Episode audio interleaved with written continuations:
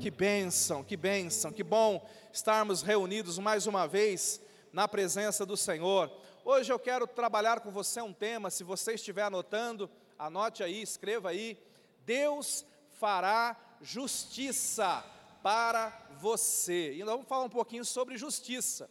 Pergunta aí para quem está do seu lado, o que é justiça, irmão? Agora dê a sua melhor resposta aí para ele. Pensa um pouquinho, responde aí. O que é justiça para você? Glória a Deus. Olha para cá um instante. Nós vamos falar um pouquinho sobre este aspecto do reino de Deus, justiça.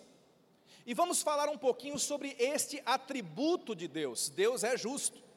De Gênesis a Apocalipse, a Bíblia revela um Deus justo. Um Deus que ama a justiça, que ama a retidão, que ama as coisas certas, que ama o correto, que ama o que é bom. O nosso Deus é justo, o seu reino é um reino de justiça, e os seus filhos são os filhos da justiça. Nós devemos caminhar em justiça, nós devemos desejar a justiça e nós devemos trabalhar pela justiça. Isso é muito bom, isso é muito lindo, mas precisamos admitir que nós habitamos num mundo cheio de injustiças. Sim ou não, irmãos? Nós habitamos num mundo cheio de coisas erradas. E as injustiças não estão muito longe de nós. Talvez, se você olhar atentamente para aquela pessoa do espelho, você vai encontrar ali um injusto. Porque se formos honestos, nós vamos entender que a primeira fonte de justiça, mais perto de nós, somos nós mesmos. Muitas vezes nós somos injustos com as nossas palavras, com as nossas atitudes, com as nossas decisões. Nós podemos pré-julgar, nós podemos julgar precipitadamente, nós podemos agir julgando pela aparência, muitas vezes, se olharmos atentamente, veja bem, essa é a primeira de três fontes de injustiça, diga assim: a primeira sou eu. Pastor, tem remédio para isso? Tem remédio quando eu percebo que a primeira fonte de injustiça sou eu? Claro que tem. Primeira coisa que você tem que fazer, se você não fez ainda, é entregar a sua vida para Jesus Cristo, é entregar a sua vida a Deus, é receber Jesus como teu Senhor e Salvador, é nascer de novo, porque quando nós entregamos a nossa vida a Ele, quando nós cremos em Jesus, quando nós pedimos para que Ele venha entrar na nossa vida, Ele vai operar dentro de nós um milagre chamado novo nascimento. Esse milagre é o Espírito Santo que opera dentro de nós. E a Bíblia diz que quando este milagre começa a agir dentro de nós, a natureza santa e justa de Deus, ela é plantada no nosso coração. Preste atenção, meu irmão, porque você tem que compreender isso. Muitas pessoas, em muitas igrejas, se tornam crentes de nome, se tornam crentes por adesão, sem conversão, se tornam crentes por frequentar as igrejas, sem ter nascido de novo. Isso é uma tragédia, e essa é a causa pela qual muitas pessoas que se dizem crentes, que se dizem cristãs, agem de uma forma que nos envergonha. Porque na verdade são pessoas que não nasceram de novo, são pessoas que não receberam a natureza santa e justa de Deus dentro delas. Elas aprenderam a cantar os cânticos, elas decoraram versículos bíblicos, elas frequentam os cultos e elas se vestem como cristãos.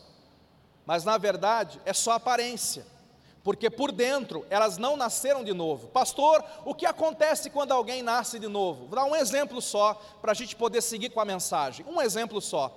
A Bíblia fala de um homem chamado Zaqueu. Jesus foi até a casa daquele homem. Aquele homem era um cobrador de impostos e era um homem desonesto.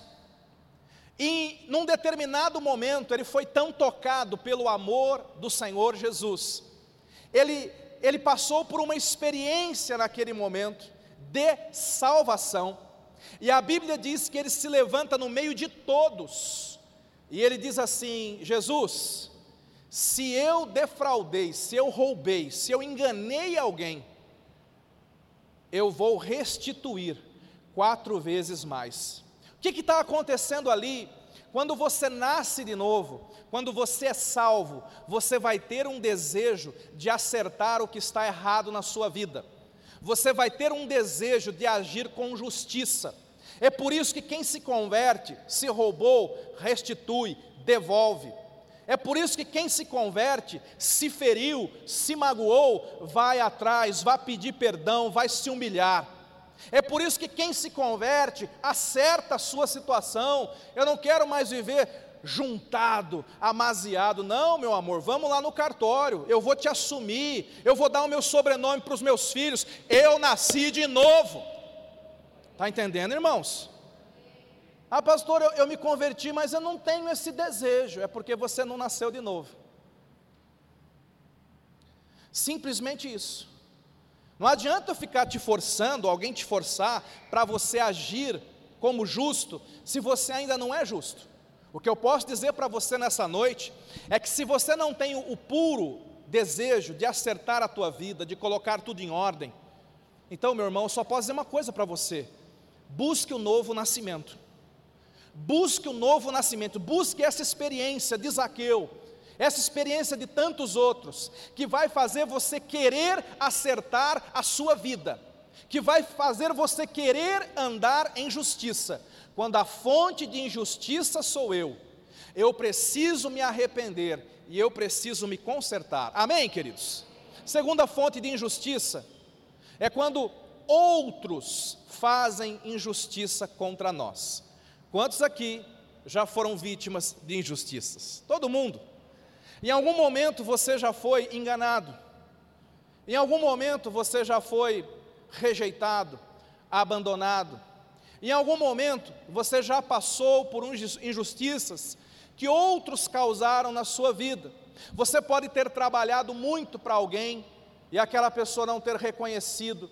Você pode ter ajudado muito uma pessoa e quando você precisou de ajuda, ela não estava nem aí para você, ela foi injusta com você. Pessoas, os outros, são frequentemente fontes de injustiça na nossa vida. A boa notícia, a boa notícia é que você não tem que ficar amargurado com isso. Você não tem que ficar procurando vingança. Você não tem que desenvolver rancor no seu coração. E é isso que eu quero falar com você nessa noite. Você tem que entender que é Deus quem fará a justiça na sua vida. Se você estiver esperando justiça dos homens, você está olhando para o lado errado. Pare de olhar para baixo e comece a olhar para cima, porque se você é um filho de Deus, a tua justiça virá dos céus, não virá da terra. A tua justiça virá de Deus, não foi daquela pessoa que te feriu, então pare de olhar para aquela pessoa e comece a olhar para o justo juiz, comece a olhar para aquele que fará justiça na tua vida. Deus ama fazer isso, Deus ama acertar as coisas, meus irmãos. A terceira fonte de injustiça é quando a vida nos prega algumas peças, não é tua culpa, não é culpa de ninguém acontecem injustiças. Eu quero ver um caso com você. João capítulo 9, verso 1, abra lá. João capítulo 9, a partir do versículo 1. Vamos ver o que acontece aqui. Diz a palavra: caminhando Jesus, viu um homem cego de nascença. Meu irmão, para aí no versículo 1. De quem era a culpa dessa, dessa cegueira? Era dele? Será que ele fez alguma coisa para nascer cego? Meu irmão, não dá. Ele já nasceu cego, a culpa não é dele. Será que a culpa é dos pais dele? Também não. Nenhum pai, nenhuma mãe desejaria isso para um filho. Mas a Bíblia diz que esse moço, esse homem, ele era cego de nascença. Esse tipo de coisa acontece conosco o tempo todo também. Quantos de nós já nascemos com algumas dificuldades de nascimento? Quantos de nós já vivemos situações que estavam completamente fora? Eu lembro tempos atrás, quando houve inundação aqui em Tupéva, Algumas pessoas perderam tudo, de quem é a culpa, meu irmão? Não dá para ficar procurando culpado. Quando passou aquele pé do vento, de que destelhou tantas casas, e alguns irmãos, infelizmente, perderam algumas coisas, de quem é, de quem é a culpa? Quando caiu aquela chuva de granizo, e alguns perderam lá o carro, acabou com o carro, acabou com tudo, de quem é a culpa, meu irmão? Você não pode se culpar porque a culpa não é tua. Você também não pode culpar ninguém, porque ninguém aqui na terra é culpado. Essas algumas injustiças acontecem simplesmente porque você está numa vida, e a vida nesse mundo é uma vida cheia de injustiças. E é o que está acontecendo com esse moço. Jesus olha para alguém que está numa situação difícil, cego de nascença, iletrado, pobre, mendigando, mendigo. E olha o que acontece, verso 2: E os seus discípulos, os discípulos de Jesus, perguntaram, mestre, quem pecou, este ou seus pais, para que nascesse cego? Para um pouquinho de novo, para um pouquinho de novo, porque aqui você tem, em primeiro lugar, uma imensa insensibilidade por parte dos discípulos. Fala para quem está do seu lado, o homem era cego, mas não era surdo. Você já imaginou? Você já imaginou, Biel, entrar aqui um cego de nascença e sentar aqui na primeira cadeira? Ele é cego, mas não é surdo.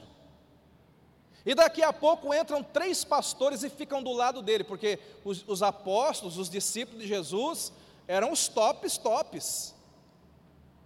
Três pastores do lado do cego, e um olha para o cego e fala assim: Viu, você viu que esse aqui é cego? É de nascença.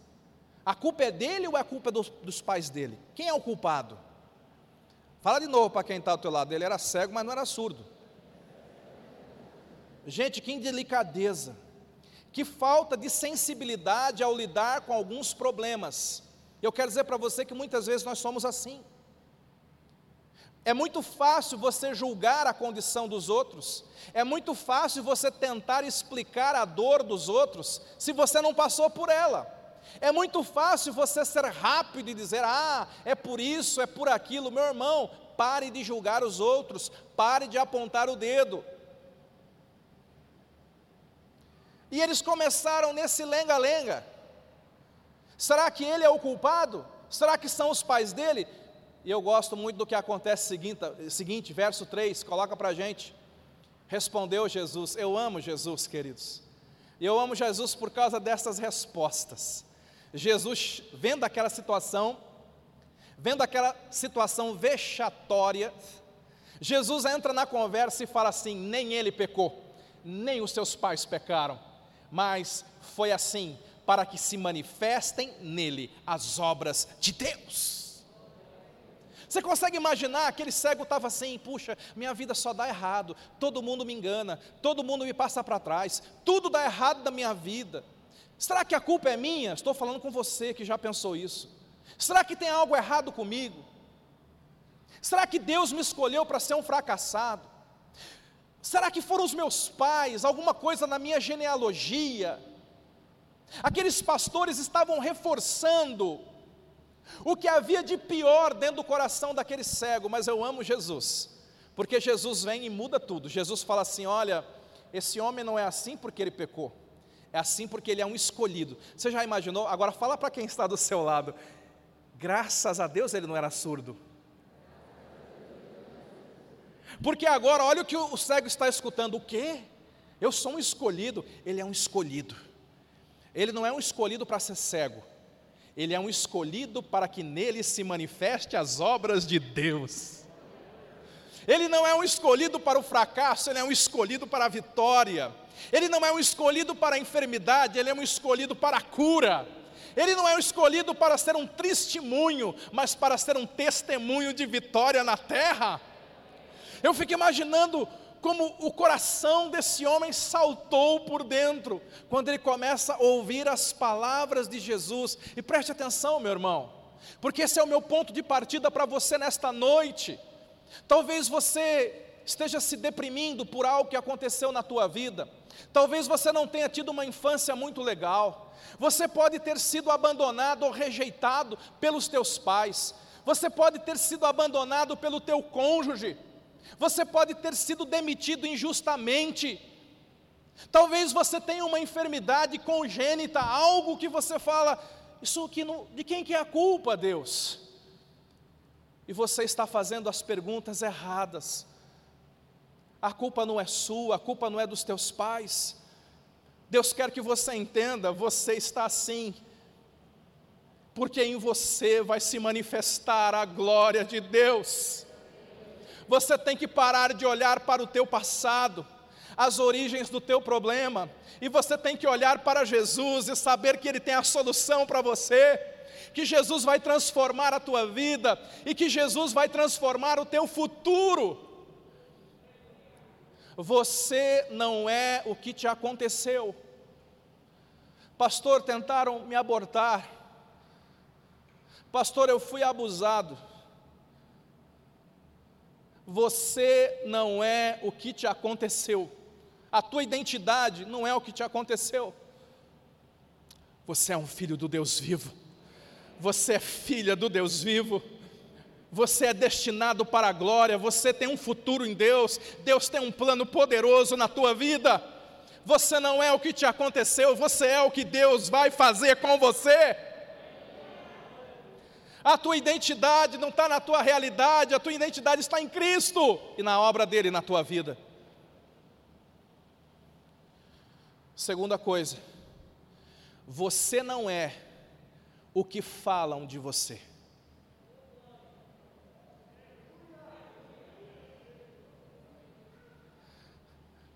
Você precisa ouvir isso. Você não é o que os homens falam de você. Você é o que Deus fala de você. Os homens podem estar falando coisas erradas a teu respeito. Os homens podem estar focados tentando encontrar os teus erros, tentando encontrar as tuas falhas, tentando dizer onde você erra. É isso que os discípulos de Jesus estão fazendo. E você vai errar, se você começar a acreditar que a tua identidade é aquilo que falam de você, você quer saber quem você é? Vá até a palavra de Deus e descubra o que Deus fala a teu respeito. Diga assim: a palavra de Deus é o meu espelho. Amém. Você quer conhecer você? Vá até a Bíblia. A Bíblia apresenta você para você mesmo. A Bíblia diz quem você é, você é mais que vencedor em Cristo Jesus. Você é amado por Deus. Você é a menina dos olhos do Senhor. Você tem que saber quem você é. Você não é o que dizem de você. Eu creio que Jesus apaziguou o coração daquele homem. Verso 4. Em seguida,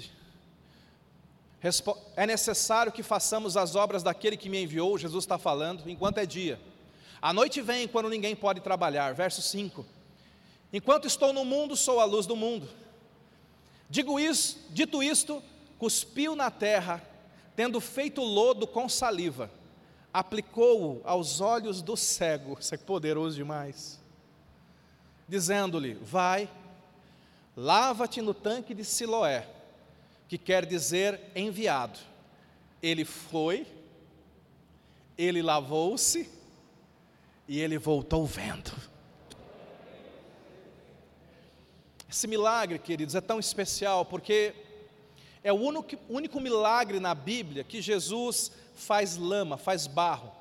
Jesus pega o cuspe dele e Jesus faz uma lama, porque Jesus é Jesus, não vai querer fazer isso por aí, tá bom? Pastor, estou autorizado a sair. Eu lembro de uma história de um irmão, né, uma igreja muito avivada, estava num avivamento, pessoas começaram a cair no poder e tanta unção, e os diáconos reuniram, enquadraram o pastor e falou: Pastor, está muito avivada a coisa aqui, está um reteté, está muito estranho. E o pastor falou: Meus irmãos, eu não comecei ainda a cuspir no povo, vocês já estão reclamando. Mas não precisa cuspir em ninguém. Você tem que entender por que, Jesus fez isso. Jesus faz, faz um marro e aplica nos olhos. Esse milagre é especial e único em toda a Bíblia, porque o homem foi formado do barro da terra, amém?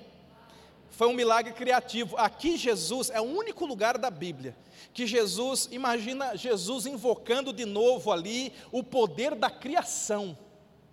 Jesus faz um barro, Jesus unta. É como se Jesus tivesse falado, esse barro aqui, ó, ele vai, ele vai se transformar naquilo que não existe aí dentro. Jesus está usando um poder na vida deste cego que ele não usou em nenhuma outra pessoa.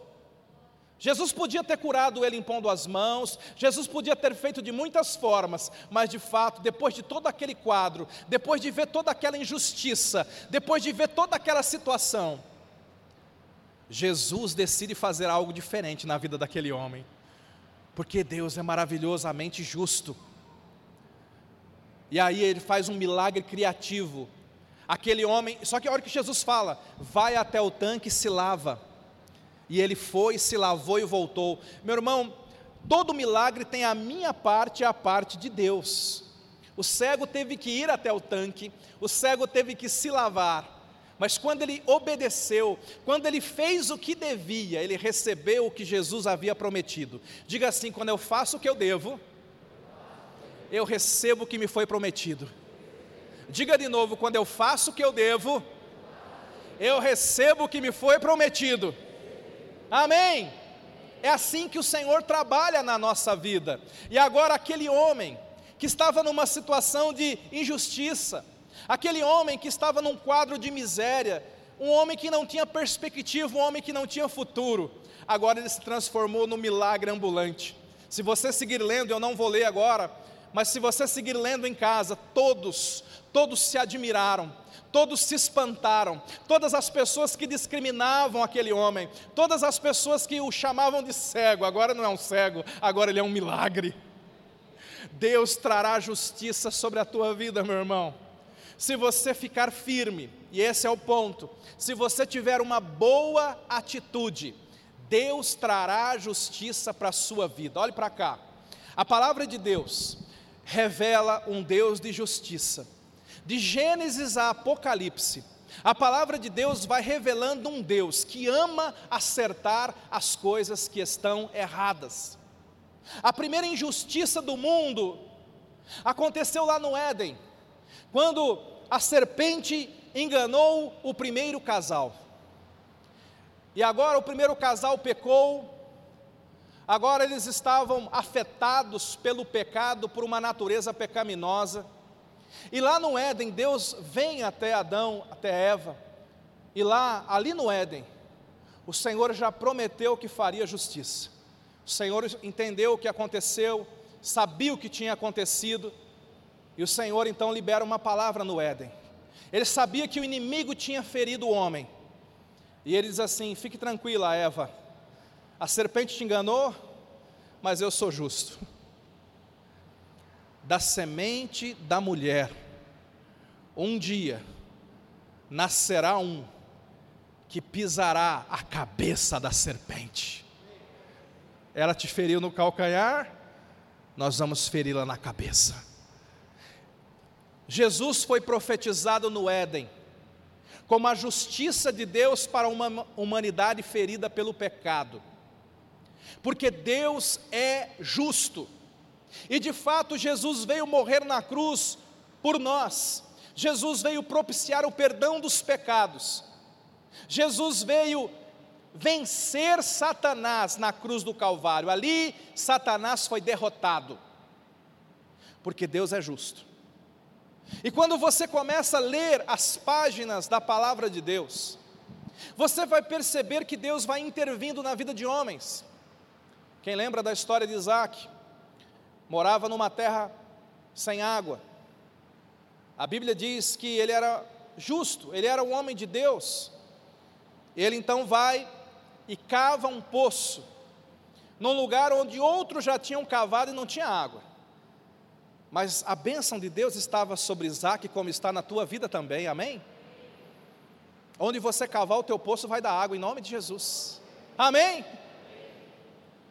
E quando ele cavou, ele achou água. Mas quando ele achou água, os vizinhos fizeram questão naquele poço. É muito provável que queiram entulhar os teus, poços, os teus poços também. Sabe o que, que Isaac fez? Isaac falou: Não vou brigar, não. Vou cavar outro poço. Cavou outro poço, deu água. Os vizinhos foram brigar para aquele outro poço. Ele falou: Tem problema não.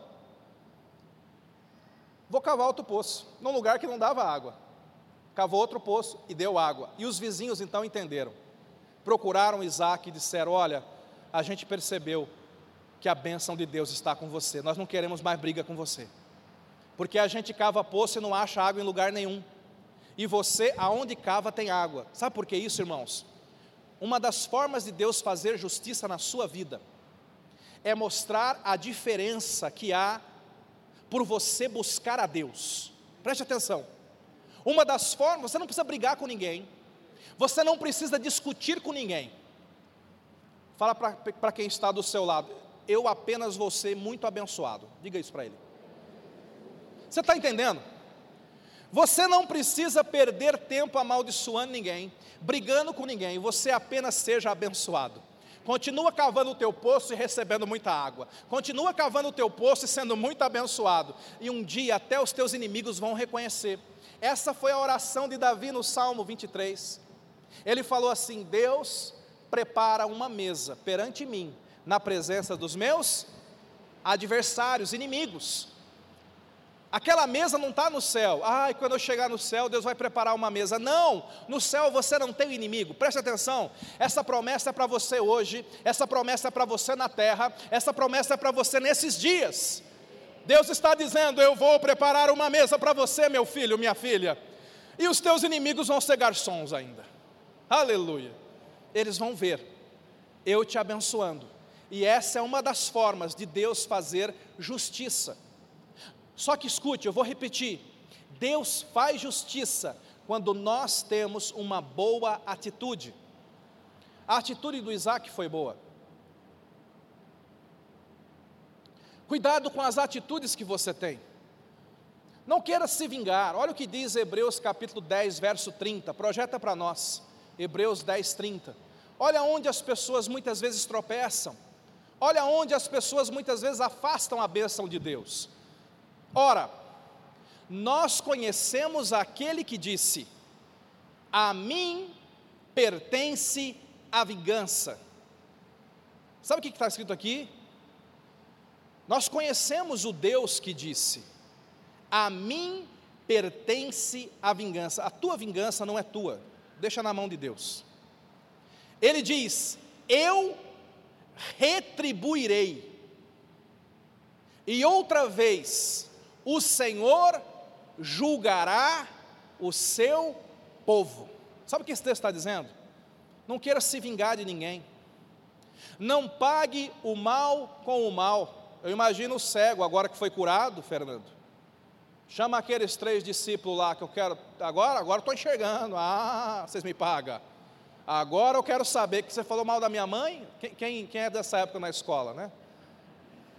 Passa, aqui é sua mãe, pisa aí para você ver, né? Minha mãe, né? Falou mal da minha mãe, agora vou pegar você na saída. O cego, o cego não precisou fazer isso, querido.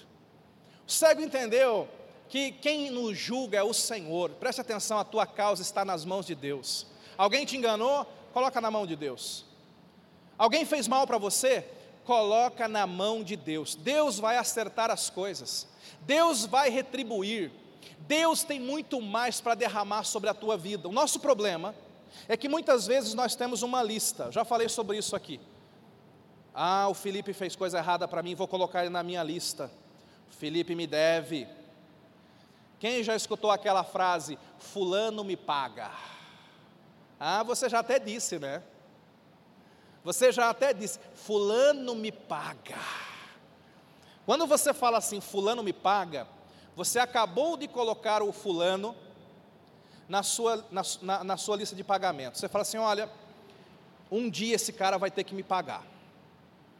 Se você manter essa atitude, pode acontecer de passar a vida inteira e você não receber. Porque ele já te enganou, ele vai continuar te enganando, muitas vezes. Mas se ao invés de falar isso, você disser assim: Deus, Felipe não precisa me pagar. Que o Senhor traga justiça na minha vida. Nesse momento, você entra na folha de pagamento de Deus. Aleluia. Nesse momento, você não precisa mais esperar que o Felipe te pague. Agora você vai esperar que Deus te recompense. E é muito diferente, meu irmão. Dá um exemplo: José. José foi vendido como escravo pelos irmãos. José podia ter colocado os irmãos na folha dele, vão me pagar. Não fez. José foi acusado por uma mulher de ser um estuprador. Foi preso por isso. Ele podia ter colocado aquele casal na lista dele, mas ele também não fez isso. José adivinhou o sonho de um funcionário do Egito que depois que saiu da cadeia esqueceu dele. José podia ter dito: Esse cara me paga, mas José não fez isso. E por que ele não fez isso? Ele entrou na folha de pagamento de Deus. Entrou lá. Deus olhou e falou: Olha, preciso pagar José, preciso recompensar esse rapaz. E foi, os juros foram se acumulando. E na hora certa, Deus agiu. E quando Deus agiu, José se tornou o governador de todo o Egito. Ele ainda alimentou seus irmãos. Ele ainda alimentou Potifar e a mulher dele. Ele ainda alimentou o funcionário que esqueceu dele na prisão. Por quê? Porque Deus o abençoou e o prosperou demais. Fala para quem está do seu lado, entre na folha de pagamento de Deus.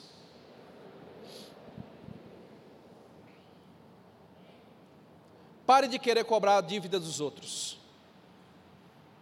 Deixa que Deus vai te pagar.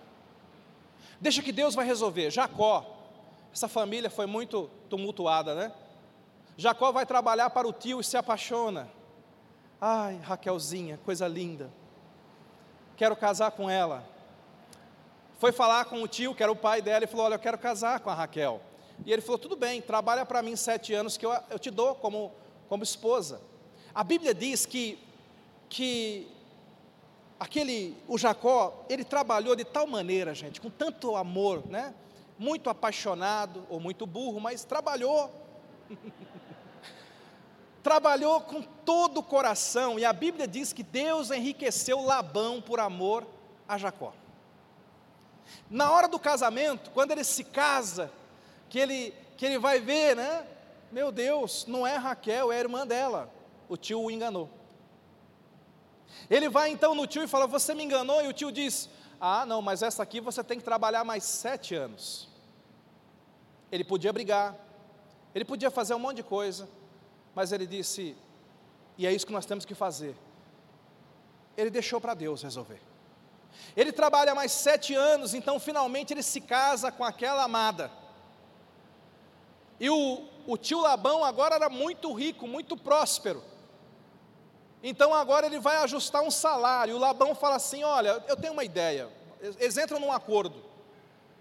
Vamos fazer o seguinte: toda ovelha listrada ou malhada que nascer, Jacó, é sua. E toda ovelha que for inteiramente branca, inteiramente negra, inteiramente marrom, sei lá o que for, é minha. Tudo bem? Tudo.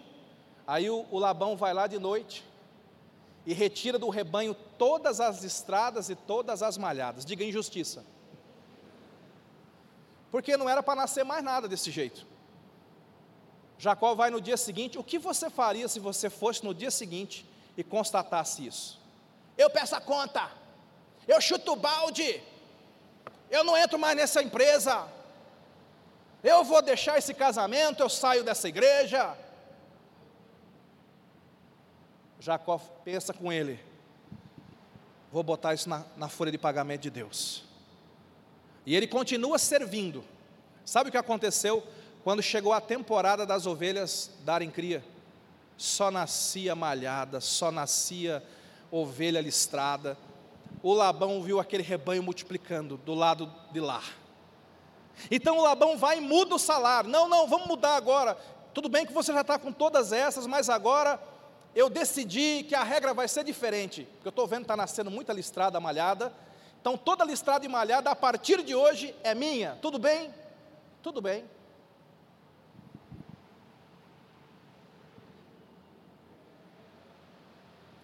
Sabe o que começou a acontecer a partir daquele momento? Você já sabe. Sabe por quê? Porque Jacó estava na folha de pagamento de Deus. Deus vai fazer justiça na tua vida. No tempo certo, Deus vai fazer justiça na tua vida. Tudo aquilo que foi roubado será restituído. Deus transforma vergonha em dupla honra, diz a palavra dupla honra, diz a palavra. Ele, ele tira as cinzas e ele te coloca uma coroa sobre você, diz a palavra. Ele restitui os anos que foram consumidos, diz a palavra. Está escrito que o choro pode durar uma noite, mas preste atenção: se você está vivendo uma noite de injustiça, a alegria vem no amanhecer, vai amanhecer na tua vida. Vai amanhecer, querido. Jó perdeu tudo, você conhece a história. Jó ficou se perguntando: será que eu fiz algo, mas eu não fiz? Mas no auge da, da sua dor, quando Jó tinha perdido tudo, ele faz uma coisa tão linda. Ele diz assim: Eu sei que o meu redentor vive e por fim se levantará sobre toda a terra. Eu não posso ver agora, eu estou no momento de injustiça eu fui roubado, eu perdi a saúde, perdi meus filhos, mas eu sei que o meu redentor está vivo, eu não vejo, mas ele vive, eu não vejo as suas obras, mas ele vive, e ele vai se levantar, ele vai acertar a minha situação, e quando chegou o momento, a Bíblia diz que Jó recebeu em dobro tudo aquilo que ele havia perdido. Sabe por quê, meu irmão? Porque Deus é justo. Diga, Deus é justo. Fala para quem está do seu lado, Deus é justo. Jó não ficou amargo como alguns ficam. Jó não ficou reclamando como alguns reclamam. Não, querido. Deus é justo.